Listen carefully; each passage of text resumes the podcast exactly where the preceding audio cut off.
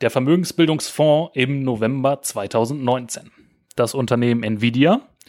Unser intensives Gespräch mit der Geschäftsführung von Hypoport. Die Frage, sind Anleihen aktuell besser als Aktien? Und viele weitere Fragen unserer Leser, Kunden, Abonnenten und Mitglieder unseres Privatinvestor-Clubs behandeln wir heute. Viel Spaß! Ganz gleich, wie die Aktienmärkte heute stehen. Ob der Bär mürrisch grummelt oder der Bulle mutig mit den Hufen scharrt. Wir machen Sie fit für Ihren langfristigen Erfolg an der Börse. Willkommen beim Privatinvestor Podcast. Liebe Freunde der gepflegten Aktienanalyse, mein Name ist Henning Lindhoff und ich sitze heute in der beschaulichen Eifel zusammen mit Florian König. Guten Tag. Alan Galecki. Hallo. Und Pascal Andres am Frühstückstisch. Guten Morgen. Guten Appetit, Jungs. Danke sehr. Danke. Ja, liebe Zuhörer, bevor wir jedoch so richtig loslegen können, zunächst mal wieder ein wichtiger Disclaimer. Alles, was Sie in dieser Episode und generell in unserem Podcast jemals hören werden, sind natürlich stets unsere eigenen höchst subjektiven Einschätzungen. Genau deshalb übernehmen wir keinerlei Haftung für Ihre Transaktionen an der Börse. Denken Sie daran, Geldanlage ist Chefsache, nämlich Ihre eigene. Gut, fangen wir an. Pascal, du bist seit Juli diesen Jahres im Fondsteam. In der letzten Folge haben wir dich noch gar nicht so wirklich vorgestellt. Da hast du sofort losgelegt. Deswegen wollen wir das heute ein bisschen nachholen. Gerade hier in der beschaulichen Eifel haben wir da Zeit für. Ähm, ja, willst du ein paar Worte zu dir verlieren? Ja, vielen Dank, Henning, gerne. Ähm, Nochmal guten Morgen und äh, ich war ja auch schon letzte Woche mit dabei und da hatten wir die, die Vorstellung ja ein Stück weit übersprungen. Und deshalb möchte ich mich auch noch mal kurz ein bisschen, ein bisschen vorstellen. Mein Name ist Pascal Andres, ich bin gelernter Bankkaufmann und Bankfachwirt und komme dementsprechend aus dem Finanzsektor, war innerhalb, äh, mein alter Arbeitgeber es ist die APO Bank, die Deutsche Apotheker- und Ärztebank und war dort im Privatkundensegment viel unterwegs und habe da ähm, dann auch schon in der Anlageberatung bin ich tätig gewesen und habe dann jetzt vor kurzem den Sprung in die äh, in, äh, zur äh, PI Privatinvestor Kapitalanlage gewagt und in das Team von Max Otte, um mich dem Value Investing auch ein bisschen näher zu widmen, was auch persönliches Interesse ist und habe so die Möglichkeit, wie meine Kollegen, ein persönliches Hobby beruflich umzusetzen. Und das ist ein tolles Privileg, das sicherlich nicht viele Leute haben. Und freue ich mich sehr, dass ich hier angekommen bin. Ja, sehr schön. Das war die beste Voraussetzung. Das Hobby zum Beruf machen, das hört man noch immer gerne. Ähm, und du hast mir im Vorgespräch auch erzählt, du hattest, als du noch bei der APO Bank gearbeitet hast, ähm, so ein, äh, ja, gute Connections zu einem Unternehmen, was wir auch gleich ein bisschen näher besprechen wollen. Ähm, wollen wir den Namen schon verraten? Hypoport. Hypoport, sehr schön, Florian, gut. Ähm, aber dazu kommen wir später, liebe Zuhörer. Noch eine Frage von mir. Wie ist das für dich gewesen, zum Beispiel beim Eigenkapitalforum? Damals die Perspektive als Mitarbeiter, jetzt die Perspektive als Investor. Wie waren so die ersten Eindrücke? Das war ein ganz interessanter Wechsel, äh, kann ich da nur sagen. Auf einmal auf der anderen Seite stehen zu können, nicht als Repräsentant des Unternehmens im Endeffekt, sondern ähm, einer sehr kritischen Perspektive gegenüber dem Unternehmen und äh, den, den CEOs und CFOs und Investor Relations Kollegen mal näher auf den Zahn fühlen zu können. Das war ein sehr interessanter Eindruck. Man hat viele, viele, ähm, ja, interessensgleiche Kollegen kennengelernt, ähm, man hat festgestellt, dass es wirklich eine eigene kleine Gemeinschaft ist, die Value-Investoren, generell die Investoren und es war ein toller Einblick einfach, ähm, auch die Nähe mal zu einem, zu einem CEO zu haben von einem Unternehmen, das man sonst immer nur über Jahresmitteilungen oder Quartalsberichte kennt Hm. und über Präsentationen und dann mal wirklich ins persönliche Gespräch zu gehen. Das war Ja, spannende Stellung eigentlich, die man so als Investor dann hat. Da kann man mal wirklich kritische Fragen stellen. Äh, man ist ja jetzt schließlich Teilhaber des Unternehmens. Als Mitarbeiter ist das äh, nicht so spannend, beziehungsweise vielleicht auch nicht so lustig, da so kritische Fragen zu stellen, ne, wenn es um Geschäftsführung zum Beispiel geht. auf jeden Fall. Genau, ja. Wollen wir inhaltlich starten, Jungs? Gerne. Ja. Im letzten, in der letzten Episode haben wir auch nur den Vermögensbildungsfonds so ein bisschen streifen können. Inhaltlich, wir wollen heute noch mal ein bisschen genauer auf die Performance im November schauen. Ich glaube, Florian hat uns hier noch ein paar Zahlen mitgebracht. Willst du mal loslegen? Aber gerne. Die Performance im November war zufriedenstellend. Also wir haben jetzt zum Beispiel im Max Otto Vermögensbildungsfonds knapp 5% verdient. In unseren größten Vehikel, dem PI Global Value, haben wir 5,2% verdient in einem Monat. Das ist schon nicht schlecht, wenn man bedenkt, dass wir noch eine gewisse Liquidität haben und uns freuen können, wenn die Kurse fallen, dass wir dann günstig attraktive Unternehmen einsammeln können, die eine langfristige Perspektive haben, von dem wir als Investoren dann langfristig profitieren können. Also dahingehend sind wir mit dem November zufrieden. Seit Jahresanfang können wir auch zufrieden sein. Also da haben wir 15 bis 20 Prozent erzielt. Damit stehen wir, sagen wir mal, vor unseren Peers, aber noch ein bisschen hinter und den Indizes. Und das ist eigentlich das Ziel von uns. Wir wollen die Indizes übertreffen, sind auch zuversichtlich, dass wir das langfristig schaffen. Wenn wir das ein Jahr nicht schaffen, ist das erstmal nicht so schlimm, weil unsere Zielrendite von 10% haben wir überschritten. Jetzt arbeiten wir dran, langfristig den Markt zu schlagen. Und wie kann man den Markt schlagen? Mit Geduld, weil kaum ein Marktteilnehmer hat Geduld. Und wir sind geduldig bei der Auswahl unserer Investments und setzen dann die Liquidität, die wir haben, im richtigen Moment ein. Wenn der Preis stimmt, das heißt also, wenn das Risiko für uns niedrig ist. Und so konnten wir auch langfristig outperformen. Über die letzten drei Jahre haben wir knapp 30 Prozent im Vermögensbildungsfonds verdient, im PI Global 36 Prozent. Das ist schon ganz ordentlich und da kommt auch kaum ein Indiz hin. Und das ist unsere Zielmarke, dass wir langfristig die Indizes schlagen und dafür stehen wir hier, analysieren Unternehmen und wollen langfristig von unserer guten Analyse profitieren. Na gut, Florian. Ähm, Frage von, den, von unseren Lesern, von den Abonnenten, von den Clubmitgliedern. Immer wieder werden wir gefragt, ähm, was die Fonds angeht. Ja, in den letzten Jahren, ich hätte einfach einen ETF auf den MSCI World kaufen können. Da wäre ich besser gefahren wahrscheinlich als mit dem Vermögensbildungsfonds oder mit dem PI Global. Warum sollten unsere Kunden nicht einfach ihr Geld aus den Fonds abziehen und die ETFs kaufen? Ob das der richtige Vergleichsmarktstab ist, sei dahingestellt, weil wir sind ja auch ein Mischfonds.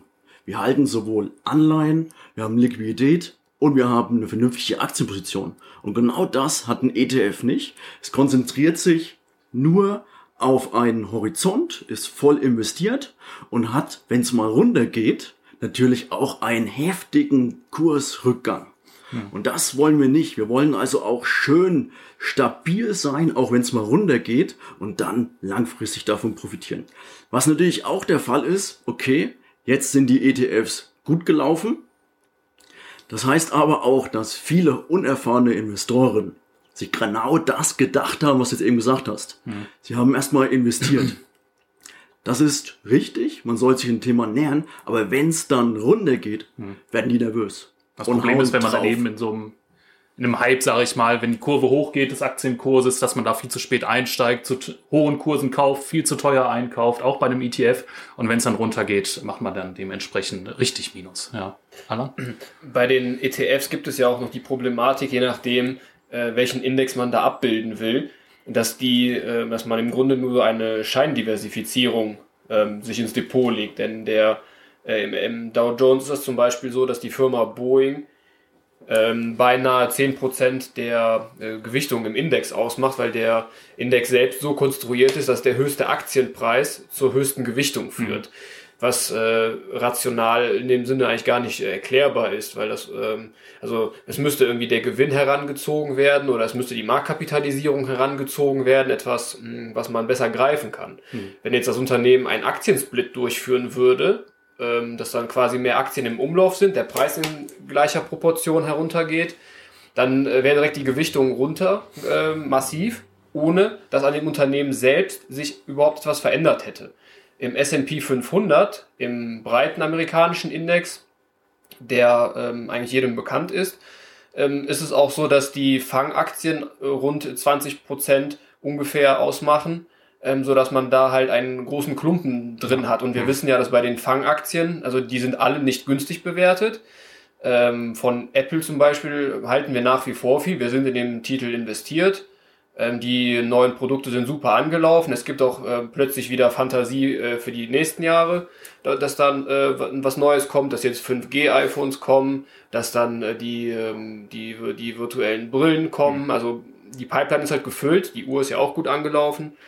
Aber dann gibt es da auch so Titel wie Netflix, äh, die keinen Cent bisher verdient haben die äh, Geld verbrennen, die Kohle verbrennen. Das heizt dann zwar, aber ja, ja. Ähm, man hat dann äh, mhm. nicht, nicht wirklich was davon. Es ist ein Wettlauf gegen die Zeit. Ähm, denn die Konkurrenz ist ja mittlerweile auch größer geworden. Das Alleinstellungsmerkmal, äh, falls es überhaupt jemals äh, in der Ausprägung da gewesen ist, ist dahingeschmolzen. Es gibt äh, Unternehmen wie Walt Disney, die eine Bibliothek haben, die deutlich stärker ist, die finanzielle Mittel haben, die mehrere Standbeine auch haben. Von daher, man geht da äh, teilweise auch unkalkulierte Risiken ein. Mhm. Das ist ein, eigentlich ein ganz wichtiges äh, äh, Stichwort bei dem ganzen Thema Stockpicking. Stockpicking betreiben wir oder ihr im Fondsteam beim Vermögensbildungsfonds beim PI Global. Kauft man einen ETF, betreibt man eben kein Stockpicking. Dann setzt man vielleicht auf eine ganze Branche, auf die Fangaktien, die sind dann komplett drin. Auch bei dem MSCI World, der nennt sich zwar MSCI World, aber da sind, ich weiß nicht, 70 Prozent US-amerikanische Aktien drin. Ne? Wir betreiben Stockpicking, gucken uns aus einer Branche ein Unternehmen oder vielleicht eben die starken Unternehmen raus, können gerne auch mehr als ein Unternehmen sein und setzen da ganz gezielt drauf. Und wir gehen, wir vermindern auch das Risiko, einen Kapitalverlust zu bekommen, indem wir einfach nicht auf so Luftnummern setzen, die Cash verbrennen, die keine Gewinne schreiben, sondern bewerten ist das Zählen von Gewinnen und Cashflows, die in Zukunft kommen. Ja. Und wir schauen uns das im Detail an und steigen erst ein, wenn wir eine Sicherheitsmarge haben. Mhm. Das heißt also, wenn jetzt alle Kurse steigen, dann wird auch die Sicherheitsmarge für uns geringer. Und mhm. wir als konservative Investoren gehen dann lieber erst nochmal raus aus dem Markt, weil wir einfach sagen, fundamental, kriegen wir unsere Rendite nicht, unsere 10%, die wir mindestens erreicht haben wollen. Das heißt also, wenn jetzt Märkte gut laufen, kann sich das auch irgendwann als Luftnummer ja. be hm. unter Beweis stellen und dann bricht der Markt ein. Wir kaufen ja auch keine Papierschnipsel, sondern äh, wir kaufen Unternehmensanteile und ähm, das verhilft uns auch dabei, in äh, turbulenten Phasen ruhig zu bleiben. Wir überprüfen regelmäßig kritisch unsere Investmentthesen schauen, ob die Bewertung weiterhin passt und wenn der Markt dann äh, runtergegangen ist, sich aber an dem Unternehmen selbst aus fundamentaler Sicht nichts geändert hat, dann verfallen wir auch nicht in Panik. Und das ist eben der Punkt, ähm, ja, wo die ETF-Anleger, die sehr unerfahren sind, oft in die Falle tappen. Also an sich, eine Aktie ist kein Teufelszeug, sondern da steht ein Unternehmen dahinter, das beschäftigt Mitarbeiter, das entwickelt Produkte und deckt Kundenbedürfnisse. Und das ist langfristig positiv und da wollen wir im Prinzip als Eigenkapitalgeber dem Unternehmen, was das alles erfüllt, gerne Kapital zur Verfügung stellen, was dann langfristig mehr draus macht. Und beim ETF, da haben sie, glaube ich, keine Ahnung, was da genau dahinter steht. Und leider ist das bei manchen halt auch so, dass sehr unerfahrene Investoren drin sind, die sich dann überhaupt keine Gedanken machen, dass sie da gerade was verkaufen, wofür Mitarbeiter arbeiten, die Geld benötigen, sondern sie müssen schon immer eine Analyse machen und nur da, nur dann können sie gut performen. Als letzte Ergänzung vielleicht dann noch, dass bei ETFs ja grundsätzlich differenziert wird zwischen den replizierenden, das heißt den ETFs, die wirklich die Aktien kaufen, und denen, die swap-basiert sind. Das heißt, die Erträge des ETFs basieren eigentlich auch nur auf einem Swap-Geschäft mit der entsprechenden Gegenpartei.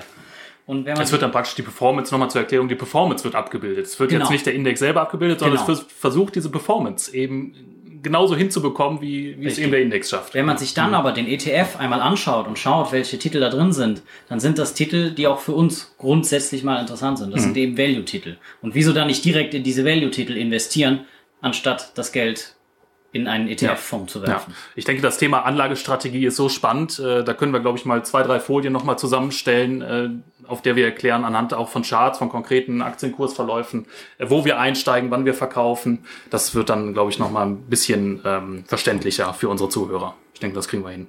Ähm, genau. Es gab einen Titel äh, letzten Monat im Vermögensbildungsfonds, äh, da sind wir zwar nicht panisch geworden, aber den haben wir dann mal äh, verkauft. Äh, Nvidia der Grafikprozessorenhersteller. Ähm, Warum, weshalb, wieso, warum äh, sind wir da nicht mehr investiert? Ja, genau. Es geht um Nvidia und wir haben uns im letzten Monat von den, äh, von den Aktien getrennt im Vermögensbildungsfonds. Und das aufgrund der letzten neun Monatszahlen. Wir hatten festgestellt, der Umsatz ist ähm, was runtergegangen um fünf Segment, äh, um fünf Prozent. Und ähm, wir waren dann auch nicht mehr ganz überzeugt von der Zukunftsaussichten, die äh, das Unternehmen selbst prognostiziert hatte. Und ähm, wir konnten auch sagen, der Titel war für uns sehr gut gelaufen in der Zeit, seitdem wir ihn gehalten hatten. Und er hatte jetzt auch einen Punkt erreicht, wo er den von uns berechneten inneren Wert bereits übertroffen hatte. Und aufgrund der revidierten Zukunftsaussichten und auch der Tatsache, dass beispielsweise Tesla als großer Kunde weggefallen war, weil sie jetzt ihre eigenen Chips herstellen und nicht mehr auf die von Nvidia angewiesen sind, und auf dieser Basis haben wir uns entschieden, wir nehmen jetzt die Gewinne mit an dieser Zeit und ähm, behalten den Titel natürlich grundsätzlich weiterhin im Auge, aber wir sehen jetzt da nicht mehr das extreme Potenzial weiter nach oben. Genau das ist das, was wir machen in der Praxis. Also wenn die Sicherheitsmarge gering wird, verkaufen wir und nehmen einen ganz vernünftigen Gewinn mit. Oder wenn sich irgendwas am Geschäftsmodell verändert und die Wachstumsaussichten nicht mehr so gut sind. An sich arbeitet Nvidia in einem Wachstumsmarkt, konnte das aber jetzt nicht unbedingt beweisen in den letzten Zahlen und im Ausblick. Und dann fragen wir uns, warum ist das so? Wird die Konkurrenz stärker? Wie genau verhält sich der Markt? Oder gibt es neue Konkurrenz? Und bei Nvidia konnten wir sagen, okay, der innere Wert ist erreicht, die Sicherheitsmarge ist jetzt nicht mehr vorhanden. Wir gehen raus und nehmen knapp 50% Gewinn mit, glaube ich, innerhalb von weniger als ein Jahr. Genau, das Unternehmen ist ja auch weiterhin eklatant abhängig äh, von seinem Computergeschäft, äh, also hauptsächlich äh, von den Spiele-Laptops, die auch überwiegend in China gut laufen. Und üblicherweise ist, es so, dass das Weihnachtsgeschäft sehr stark ist. Äh, aber die Prognose, die war äh, ziemlich traurig. Also da soll nicht allzu viel passieren, obwohl in der Vergangenheit äh, gerade ja im, Letz-, im letzten Quartal noch äh, ordentliche Zahlen ähm, eingespielt werden konnten. Ähm, wir sehen auf absehbare Zeit erstmal ein sehr beschränktes Wachstumspotenzial. Oft in der Autoindustrie gibt es ja auch äh, massiven Druck. Ähm, da werden ja auch, ähm, wird ja auch massiv gespart. Ähm, und im Zweifel kann es auch Nvidia dann treffen mit den Grafikkarten für das autonome Fahren, was ja, ähm, wenn man jetzt auch sich in der Praxis so umschaut, eher noch in weiterer Ferne liegt. Also es ist jetzt nicht ähm, kurz vor der Tür stehend. Und der innere Wert, den wir auch in unserem Börsenbrief der Privatinvestor kommuniziert hatten, wurde jetzt erreicht.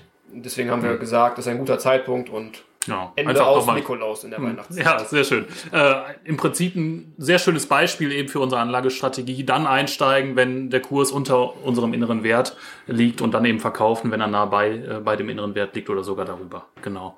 Ähm, zu Nvidia habe ich noch eine kurze Frage. Ähm, ich denke mir immer Nvidia, wenn man so ein bisschen PC- oder Computeraffin ist, dann äh, kennt man auch die Gaming-Szene, die ja irgendwie zumindest medial rasant wächst. Überall sieht man irgendwelche E-Sports liegen, die Bundesliga, äh, die Deutsche Eis Eishockey-Liga, alle starten jetzt irgendwelche E-Sports-Ligen. Es gibt diese ähm, Drohnenrennen, ähm, das, ist, das, das, wächst doch alles, denke ich mir. Muss da nicht Nvidia auch dementsprechend äh, Wachstum äh, deklarieren können? Also langfristig sind die Treiber intakt. Mhm. Auch in Asien ist die Gamer-Szene recht klein im Verhältnis zur Einwohnerzahl und das wächst rasch. Aber es kommt immer darauf an, was nehmen die Gamer ab für Karten sind das die profitablen Karten und wie passiert das das? Und schlussendlich hat man dann im Prinzip eine Zielgruppe, und das ist nur Gaming, die äh, recht zyklisch ist, die mal, ähm, mal wenn neue Spiele rauskommen und neue Voraussetzungen erfüllt werden müssen, neue Karten abnimmt. Mhm. Oder wenn aktuell keine Spiele dabei sind, bei den Karten bleibt. Und so ist es auch ein sehr zyklisches Geschäft. Nvidia wollte sich breiter aufstellen, hat das bisher zwar angegangen, vor allem das Datenbanksegment wächst auch noch ein bisschen, aber es reicht einfach nicht im Verhältnis zur Bewertung. Also Wachstum ist schon grundsätzlich mhm. da, aber es ist schon sehr, sehr viel Wachstum eingepreist im aktuellen Kurs mhm. und dadurch kein Investment mehr für uns. Ja, die Dividendenrendite war sehr überschaubar, sie war aber von vornherein nicht das entscheidende Kriterium bei uns. Aber wenn wir jetzt schon mit einem äh, 40-fachen äh, Free Cashflow oder auch äh, Gewinn unterwegs sind, dann muss da ordentlich Wachstum kommen. Das ist aktuell nicht der Fall. Deswegen ähm, sind wir hier rausgegangen. Aber das heißt nicht, dass wir uns den Titel auch nie wieder mehr ansehen werden, Mhm. sondern aktuell ist unsere Investmentthese aufgegangen und ähm, weiter geht's. Irgendwann kann das Unternehmen durchaus wieder attraktiv werden für Value-Investoren. Ja, und die Fallhöhe steigt ja auch. Ne? Ja. Ich denke, über Nvidia können wir auch noch zwei, drei Folien in eine PDF packen äh, zum Runterladen. Ich denke, da finden wir noch ein paar Details, vielleicht die spannend sein könnten für unsere Zuhörer.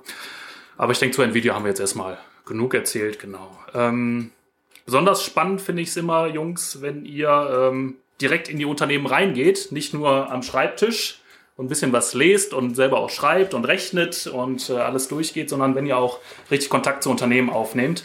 Und äh, Florian hat mir erzählt, später auch Pascal, eben weil er schon einen beruflichen Kontext dazu hat. Ähm, ihr habt mit Hypoport telefoniert. Ähm, ich denke sogar mit der Geschäftsführung habt ihr gesprochen. Mit dem Finanzvorstand. Mit dem Finanzvorstand, ja. Ich habe jetzt mir selber ein bisschen was äh, mal durchgelesen zu Hypoport. Der Name Unternehmen sagte mir gar nichts vorher. Und da ist mir aufgefallen, ähm, vor ein paar Jahren, muss ich euch beichten, ich habe eine Berufsunfähigkeitsversicherung und die habe ich bei Dr. Klein abgeschlossen. Dr. Klein ist kein Arzt, sondern eben ein Makler für Versicherungen. Und Dr. Klein gehört schon seit Jahren zu Hypoport, zu dieser Holding. Ähm, Hypoport stellt oder äh, ja, produziert Plattformen, stellt Software zur Verfügung für diverse Finanztransaktionen, für Versicherungen. Ähm, vielleicht möchte Pascal mal starten und ein bisschen aus seiner beruflichen Praxis von damals erzählen, wie, wie arbeitet das Unternehmen, was bietet es genau für Dienstleistungen. Das kann ich gerne machen. Was Hypoport tut, ist eine Plattform anzubieten für Vermittler. Das heißt, Sie gehen als Kunde, Sie sind an einer Baufinanzierung interessiert, Sie gehen zu einem freien Vermittler und dieser freie Vermittler bespricht mit Ihnen die Baufinanzierung, ähm, hat aber selbst keine großartige Software, weil das ist ein Einzelvermittler und der nutzt dann die Plattform von Hypoport und kann dann aufgrund dieser großen Plattform Angebote von ganz vielen Banken sich anschauen, das mit Ihnen als Kunden besprechen. Und so können Sie dann, ähm, das ist das Angebot von, des, des Vermittlers, dass Sie dann die vermeintlich besten Konditionen erhalten und das wird dann abgewickelt über Hypoport. Und das ist im Endeffekt das, was Hypoport tut. Und wie, ich bin mit denen auch schon ähm, beruflich in Kontakt gewesen und wir sind dann natürlich am anderen Ende damals gewesen und haben dann die Finanzierung erhalten, die dann von Hypoport vermittelt wurde. Und das ist ein sehr interessantes Geschäft für Hypoport. Ob das für Banken auch so ein interessantes Geschäft ist, lasse ich jetzt mal offen an dieser Seite. Okay, ja. Ich denke mir, äh, kurze Frage noch, ähm, Hypoport macht sein Geld eben dadurch, indem es Plattform-Software zur Verfügung stellt. Profitiert das Unternehmen jetzt nicht davon, wenn Transaktionen an Zahl zunehmen, wenn das Volumen steigt bei Finanztransaktionen, kann man nicht sagen, Hypoport ist ein typisches, so haben wir es mal bei Flow Traders genannt bei dem Unternehmen, äh, ein typisches Schaufelinvestment. Das heißt, wenn die Goldgräberstimmung da ist, wenn zum Beispiel ETF-Käufe äh, oder irgendwie eine Blase entsteht, eine Finanzblase entsteht, ist der Hypoport nicht dran beteiligt und macht es da nicht äh, enormes, äh, enormes Umwachs Umsatzwachstum. Ja, also im Prinzip stimmt der Teil, dass es eine Art Schaufel-Investment ist. Weil es kümmert sich ja mit der einen Plattform hauptsächlich ums Kreditgeschäft. Und welche Kredite gehen jetzt zum Beispiel in Deutschland am meisten über die über den Tisch, über die Ladenträger, sind Immobilienkredite. Das heißt also, wenn die Nachfrage nach Immobilien groß ist, viele ihre Immobilie fremdfinanzieren, dann bekommt davon Hypoport auch einen gewissen Anteil. Und das liegt ungefähr bei 10 Basispunkten. Aber wie du auch schon sagtest, Dr. Klein, Dr. Klein ist der Ursprung des Unternehmens und vertreiben auch zum Teil Versicherungen. Und da ist es nämlich genauso. Wenn ähm, eine Versicherung abgeschlossen wird, geht ein Teil der Prämie an Hypoport. Aber dieses Segment ist aktuell noch ähm, in den Kinderschuhen und wächst noch ähm, rasch beziehungsweise ist auch noch nicht profitabel, weil man aktuell sehr, sehr viele Anlaufkosten hat. Man muss in Vertrieb, Marketing investieren, man muss große Partner finden. Nur dann kann man das irgendwann mal skalieren und vernünftig Geld verdienen. Wesentlich attraktiver ist das mm, Kreditgeschäft. Da sprach der, der Finanzvorstand auch von einer Marge von 40 Prozent. Nur rein über die Plattform. Das ist schon ganz spannend. Und man geht auch dazu über. Bisher war es so, man hat im Prinzip diesen Dr. Klein Makler, der sich die besten Produkte und Finanzierungsvorschläge für seinen Kunden raussucht über eine Plattform. Und auf der anderen Seite hat man die Banken. Jetzt ist es aber so, dass viele Banken ja Druck haben. Haben kaum noch Zinsmarge, Ja. müssen sich um die Gebühren kümmern, dass noch einigermaßen Einnahmen reingehen. Und dann kommt zum Beispiel ähm, eine kleine Familie, kleine junge Familie, möchte ein Haus kaufen und würde gerne die Immobilie finanzieren. Natürlich, Leute, die zwischen 30 und 40 sind, die sind affin mit dem Internet. Die wissen, wie die aktuellen Konditionen auf dem Markt sind. Wenn ich mich da als Sparkasse hinstelle und sage, ja, auf dem Markt gibt es solche Konditionen, aber Sie sind jetzt schon langjähriger Partner. Ich kann Ihnen aber trotzdem nicht ähnliche Konditionen anbieten, sondern unsere Konditionen sind schlechter. Dann, was macht die kleine Familie? Sie wechselt. Genau. Ist halt, Kurzer, kurzer Punkt von mir, was mir gerade einfällt. Es gibt ja heute eigentlich auch gar nicht mehr so die klassische Hausbank, denke ich mir. Klar, man hat irgendwie so sein Girokonto noch bei einer Bank. Das kann aber auch gerne eine Online-Bank sein. Aber dass man so wie früher sagt, ich gehe hier zu meiner Bank, da ist mein äh, Bankberater. Zu dem gehe ich hin, wenn ich finanzielle Sorgen habe oder wenn ich mein Geld anlegen möchte. Das gibt's ja heutzutage eigentlich gar nicht mehr. Die Leute sind flexibel, auch dank Internet und vergleichen eben viel mehr, äh, gerade auch finanzielle Konditionen. Das stimmt, ja. Genau. Und deswegen muss dann die Sparkasse irgendwann sagen, okay, wenn unsere Produkte nicht ausreichend sind, um den Kunden zu halten, weil dann der wechselt dann auch mit seinem Konto, wo das Gehalt reinfließt und und und, dann müssen wir vielleicht auch drüber nachdenken, Produkte von anderen Kreditgebern anzubieten, einfach nur um den Kunden zu halten, weil wir dann über andere Wege noch Einnahmen generieren können. Ja. Und so ist es eigentlich ein ganz smartes Geschäftsmodell gegenwärtig, dass die Banken, die eigentlich auf der Geberseite waren, jetzt auch Nutzer von der Plattform Okay, werden Ja. und da einfach ein breiteres Segment den Kunden anzubieten und keinen Kunden mehr zu verlieren. Hingegen finde ich auch den Lebenslauf von dem Vorstandsvorsitzenden ganz spannend, weil er hat damals bei Dr. Klein als Assistent des Vorstands angefangen Ach, ja. und hat diese Plattform schon aufgebaut mit einem kleinen Team. Aber der Vorstand war natürlich alteingesessen und war nicht unbedingt begeistert von der Technologie und von den Möglichkeiten und war aber kurz vor Ruhestand. Und dann hat irgendwann äh, der Vorstandsvorsitzende gesagt, okay, ich bin begeistert davon, ich kaufe das jetzt in Alter von 24, 25 komplett und baue das nach meinen Maßstäben aus. Und das hat er sehr gut gemacht. Er hat ein Franchise-System aufgesetzt. Er hat jetzt die Plattform geschaffen fürs Kreditgeschäft und entwickelt das Unternehmen jetzt auch weiter, investiert in den Versicherungsbereich, will da eine ähnliche Plattform aufbauen und es kommt noch eine mobile Plattform. Spannende Wachstumsfelder, die dann noch vor dem Unternehmen stehen, die das äh, aktuell spannend machen zu verfolgen. Natürlich ist die Frage, er ist jetzt noch äh, mit knapp 34 Prozent investiert. Das heißt also, man hat hier auch einen Vorstand, ein eigentümergeführtes Unternehmen. Aber ich denke mal, auch gerade durch die Historie, der ist ja noch mit Herzblut dabei, er hat es aufgebaut, ähm, das, was jetzt die Firma ausmacht. Also ich Ja. denke mal, da hat man ja eine ganz, ganz starke Eigentümerperspektive, worauf wir auch immer sehr achten. Ne? Er, er will auch keine Aktien abgeben, so wie es hieß in Verhandlungen, weil manchmal, wenn man ein Technologieunternehmen kauft, heißt es natürlich, okay, bezahle ich in Aktien. Und da ist es natürlich so, dass er sagt, halt, stopp, das verwässert mein Anteil. Da habe ich nicht so richtig Lust drauf. Ja. Ich bezahle ich lieber im Cash. Und das ist, ob das jetzt unbedingt sinnvoll ist, weil manchmal ist es natürlich auch sinnvoll, mit Aktien zu zahlen, wenn der Kurs oben ist. Und das ist leider bei Hypoport so. Da, das Verhältnis zwischen Bewertung und Wachstum ist ein bisschen auseinandergedriftet. Und deswegen ist das für uns jetzt mal spannend zu erfahren, wie das Business läuft. Wir haben auch im Vermögensbildungsfonds so ein ähnliches Unternehmen, Mutui Online, die sind aber günstiger, die sind attraktiver bewertet. Und so ist es natürlich für uns schon zu wissen, okay, wie ist die Konkurrenz aufgestellt? Wie denkt die Konkurrenz? Das können wir auch in unsere Analyse von Motui Online natürlich einfließen lassen.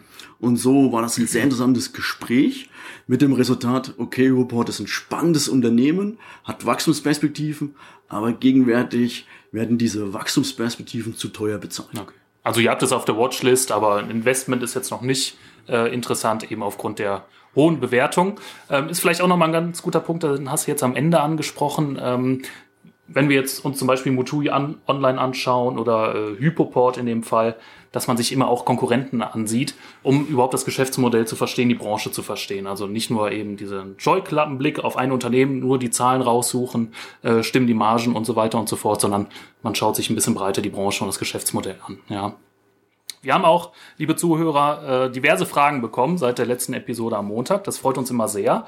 Ähm, ein Club-Abonnent hat uns gefragt, ähm, wie wir die Risiken bei Anleihen sehen und wo wir die, eben die Unterschiede zwischen Anleihen und Aktien sehen. Sind Anleihen jetzt ein Investment wert? Setzen wir eher weiter auf Aktien? Wie sollte man da so ein bisschen als äh, Privatinvestor vorgehen? Könnt ihr dazu was sagen?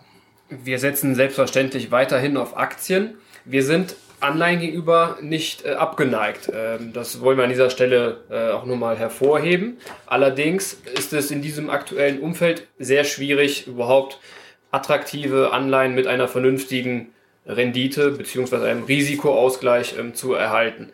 Wir führen regelmäßig Screenings durch. Wir schauen, was gibt es unter gewissen Parametern für ein Anleihenangebot. Und oftmals stellen wir dann fest, dass äh, vor allem die in Euro äh, ausgegebenen Anleihen nichts abwerfen und teilweise auch noch lange Laufzeiten mit sich bringen.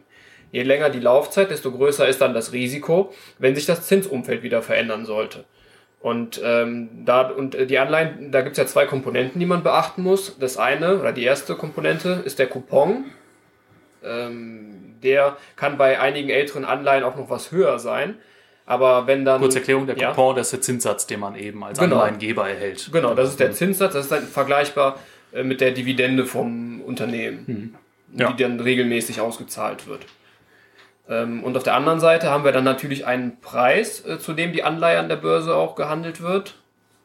Und ähm, ja, dieser Preis, dieser Kurs, der in Prozent läuft übrigens, nicht in Währungen, ähm, der ist dann oftmals überhöht. Also wenn wir das zum Beispiel bei der deutschen Bundesanleihe sehen, die irgendwo bei 170 äh, sich äh, mhm. herumtürmt, äh, die Anleihe aber zu 100 Prozent dann zurückgezahlt wird, dann weiß man ja, okay, man hat vielleicht einen Coupon von 3%, 4% über x Jahre, aber man macht dann äh, 50% oder, oder 40% äh, Kursverlust äh, zum Ende der Laufzeit. Ja. Darf ich dann noch ergänzen? Ja, also es ist ja auch so, dass Anleihen, da ist eine Megablase gegenwärtig. Das ist ähnlich wie die Dotcom-Blase. Ehe man da wirklich eine gute Anleihe findet, das ist wie wenn man eine Nadel im Heuhaufen sucht. Und viele äh, Versicherungen, also große Vermögensverwalter, sind ja gezwungen, in diesen Markt zu investieren. Und deswegen ist der Preis natürlich auch sehr hoch. Im Hintergrund hat man die Notenbanken, die natürlich auch kräftig da rein investieren. Aber schlussendlich Langfristig fährt man besser mit Aktien. Aktien sind einfach die Gewinner. Und ich habe auch mal Zahlen mitgebracht. Seit 1800 hm. haben Aktien im Schnitt real 6,7 Prozent jedes Jahr verdient. Anleihen im Vergleich dazu nur 3,5%. Prozent. Für welche Vermögensklasse würdest du dich entscheiden, Henning? Ich denke, wenn mein Opa oder mein Ur-Ur-Ur-Uropa mir Aktien von 1800 äh, überlässt und ich mache damit jedes Jahr 6,7 Prozent, dann ist das schon äh, stolzer Rendite. Ne? Also Nehmen, liegen lassen, weiter vererben, denke ich. In der Zwischenzeit gibt es wahrscheinlich auch ein paar Dividenden, schätze ich, nach 200 Jahren. Also, das war jetzt eine Betrachtung in die Historie. Heißt natürlich nicht, dass du die 6,7 Prozent zugesichert bekommst natürlich. in der Zukunft. Aber natürlich bieten Aktien auch im gegenwärtigen Umfeld ein viel besseres Chance-Risiko-Verhältnis, weil man auch nicht vergessen darf, es gibt ein Ausfallrisiko bei der Anleihe. Also irgendwann mal kann auch die Anleihe null sein. Ja. Steinhoff zum Beispiel. Mhm. Da ist die Anleihe auch ganz schön gekippt mhm. und manche waren betroffen. Ja. Das heißt, Aktien mit guter Analyse, mhm. wenn man sich auch auf die Bilanz konzentriert, dann fährt man besser mit Aktien. Also wenn ich mir die Mühe schon mache und verstehe das Geschäftsmodell, verstehe die Bilanz, dann lieber Aktien als Anleihen. Hm. Ja, guter Punkt. Gute Punkte. Ähm, ein anderes Clubmitglied, also ein Mitglied unseres Privatinvestor-Clubs, fragt, halten Sie in Ihren Fonds auch physische Edelmetalle? Ja, das können wir eigentlich recht kurz machen. Wir haben einen Fonds, ähm, in dem haben wir, glaube ich, aktuell 7% physische Edelmetalle. Das ist zum einen Silber und Gold natürlich, diese beiden Metalle. Ich glaube, eine Tonne Silber sind wir äh, aktuell und äh, 37 Kilo Gold, das war mein letzter Stand. Und beides liegt natürlich sicher verwahrt außerhalb Deutschlands in einem Hochsicherheitstresor. Also da sind wir zumindest in den Fonds auf der sicheren Seite. Ähm, ich glaube, in der letzten Episode haben wir, sind wir da schon äh, ausführlich drauf eingegangen. Äh, Gold äh, für und Gold und Silber für Kleinanleger, das haben wir, glaube ich, auch in diversen Artikeln und YouTube-Videos schon äh, besprochen. Ähm, als Beimischung äh, kann es empfehlenswert sein, aber wir sind eben Aktienanhänger. Wir konzentrieren uns auf Aktien. Ähm, und ein drittes Clubmitglied stellt auch eine Frage. Und zwar, können Sie noch näher auf Xerox und den Deal mit HP eingehen? Insbesondere ähm, auf den Punkt Größenverhältnisse der beiden Unternehmen. Die Verhandlungen, die da gerade laufen bei der Übernahme, ähm, stellen ein eher ungewöhnliches Szenario dar. Das ist so ein bisschen vergleichbar mit äh, der Geschichte von vor über zehn Jahren, als Porsche Volkswagen kaufen wollte, äh, wo der deutlich kleinere äh, ein Unternehmen schlucken will, was um ein Vielfaches größer ist. Ähm, das klingt erstmal nicht machbar oder unrealistisch, es ist aber tatsächlich ähm, irgendwie zu schaffen. Die Frage ist halt immer nur, was für einen Berg an Krediten muss man auf sich nehmen und als Beimischung, wie viele neue Aktien werden dann auch emittiert von dem Übernehmer. Und hier in dem Fall ähm, müsste dann einiges an ähm, Schulden aufgenommen werden. Ähm, das Gute ist halt, dass HP eine ähm, gute Bilanz hat. Das ist auch einer der Gründe, warum wir in dem Unternehmen investiert sind. Ähm, aber der gebotene Preis von ähm, jetzt insgesamt 22 Dollar. Ähm, der Großteil ist halt äh, eine Barkomponente, 17 Dollar. Der Rest wären dann Xerox-Aktien beziehungsweise Aktien des dann neu geformten Unternehmens. Ähm, der ist für uns einfach deutlich äh, zu wenig. Wir hatten auch ähm, im Privatinvestorbrief regelmäßig Updates dazu gebracht, Neuberechnungen durchgeführt und jedes Mal, selbst mit einem Nullwachstum, kommen wir auf höhere Bewertungen. Mhm. Und deswegen ähm, äh, ist das für uns nicht attraktiv, da jetzt auch ähm, die Flinte ins Korn zu werfen. Okay. Ein paar andere Dinge dazu zu dem Deal haben wir ja auch in der vergangenen Episode ähm, erzählt. Da vielleicht einfach nochmal reinhören, liebe Zuhörer. Ähm, ja, wir haben noch äh, diverse Fragen bekommen, wie auch schon in der letzten Episode äh, ein paar Mal besprochen, ähm, zum Thema Fremdwährungen. Warum werden beispielsweise Devisen, Devisen in kanadischen Dollar nicht von uns empfohlen? Ja, da, da, sind wir eigentlich auch schon in diversen Artikeln, YouTube-Videos und so weiter drauf eingegangen. Ähm, ganz generell, liebe Zuhörer, ähm, betreiben wir hier keine individuelle direkte Vermögensberatung. Wir betreiben auch keine Steuerberatung. Grundsätzlich, das können wir, glaube ich, hier festhalten, empfehlen wir keine Währungen, da sie einfach keine Sachwerte sind. Florian?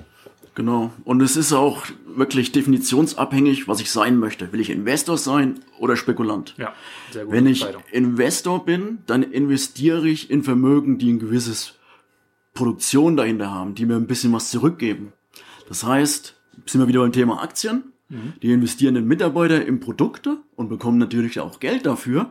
Und mir können sie an einen Anteil in Form einer Dividende oder Aktienrückkäufe an mich zurückgeben. Eine Währung ist eigentlich, liegt nur darum, ist faul und arbeitet nicht für mich. Und dementsprechend ist das langfristig auch so, dass ich mit einer Währung auch nicht so erfolgreich fahre wie mit Aktien. Und wir sind Investoren. Wir hätten gerne einen kontinuierlichen Cashflow und den bekommen wir nur mit Aktien. Mit Währungen oder Rohstoffen spekuliert man im Prinzip darauf, dass in Zukunft jemand zu optimistisch ist, was diesen Rohstoff, was diese Währung angeht und mir eben diese, dieses gute, nee, dieses, diesen Wertstoff, sage ich einfach mal, äh, zu einem höheren Preis äh, verkauft, als ich ihn äh, vielleicht sonst bekomme. Genau. Abkauf natürlich. Ja, genau, genau, mhm. richtig. Und ähm, man sollte ja auch noch beachten, dass die Kaufkraft äh, der Währungen, und das ist jetzt äh, völlig unabhängig davon, welche Währung es ist, über einen längeren Zeitraum spürbar abnimmt. Das mhm. äh, hat, äh, hängt auch äh, damit zusammen, dass man, man kann sich das wie auf einer Wippe vorstellen. Auf der einen Seite sitzt der Geldsack, auf der anderen Seite sitzen die Sachwerte. Und äh, wenn die Wirtschaft gut läuft, steigen die Preise oder steigen auch die Vermögenswerte und entsprechend muss dann die Wippe äh, mit den Sachwerten ähm, in die eine Richtung ähm, fallen, während sie auf der anderen Seite steigt. Also die Sachwerte steigen, das Geld fällt in dem Sinne, weil man sich für den gleichen nominalen Betrag, zum Beispiel 100 Euro, weniger Anteile kaufen kann. Ja. Und äh, da es die meiste Zeit über äh, Fortschritte gibt, sich äh, die Wirtschaft weiterentwickelt, die Technik sich weiterentwickelt, nimmt auch irgendwann die Kaufkraft ab. Das Ja. ist völlig klar. Und der Wertabfall liegt praktisch in der Natur der Sache dieser Währung. Ja, ist systembedingt. Genau, ja. Ja gut, dann sind wir, glaube ich, mit den Fragen auch soweit durch. Ich habe hier auf meinem, ja doch, vielleicht der Punkt noch, natürlich in den Fonds halten wir Währungen, aber es hat natürlich immer einen konkreten Grund, warum wir da Währungen haben. Ähm, und zwar, dass wir einfach mit den Fremdwährungen dann auch außerhalb Deutschlands an den Börsen handeln können, denke ich. Das sind dann äh, Transaktionsmittel einfach, aber keine Renditeobjekte oder keine Aufbewahrungsmittel. Genau. Ja, genau. Genau, wir sind auch gezwungen, mehrere Banken auszuwählen, wenn wir größere Beträge Cash irgendwo parken wollen. Und so haben wir halt Banken in der Schweiz, in den USA und in Deutschland. So haben wir natürlich auch äh, unterschiedliche Währungen im Portfolio. Aber so ist, der Regulator sagt, dann, wir müssen streuen. Und das ist in dem Fall dann auch so gegeben. Okay, gut. Gut, liebe Zuhörer, gerne beantworten wir in der kommenden Episode unseres Podcasts auch Ihre Frage. Schicken Sie uns diese am besten per SMS an die Nummer 01573 599 2809. Ich wiederhole nochmal, eine SMS an die Nummer 01573 599 2809. Bedenken Sie jedoch, dass wir die Fragen unserer Clubmitglieder bevorzugt behandeln. Sollten auch Sie sich für den Privatinvestor Club interessieren, finden Sie in den Show Notes dieser Folge den Link zu einer entsprechenden Website. Auch die PDF mit weiteren Informationen zu den heute genannten Unternehmen können Sie über einen Link in den Show Notes anfordern. Ich denke, für heute war es das, äh, Jungs. War eine schöne, etwas größere Runde, Runde diesmal zu viert. Ähm, hat mir viel Freude bereitet. Ich hoffe Ihnen auch, liebe Zuhörer. Bleiben Sie uns treu. Empfehlen Sie uns weiter. Hauen Sie fleißig in die Tasten. Sie können auch gerne unter dem YouTube-Video Ihre Fragen hinterlassen. Wir Genau. freuen uns sehr. darüber. Entweder da oder auch als Kommentar eben unter der Podcast-Folge. Für heute sagen wir dann erstmal Tschüss. Servus. Bis demnächst.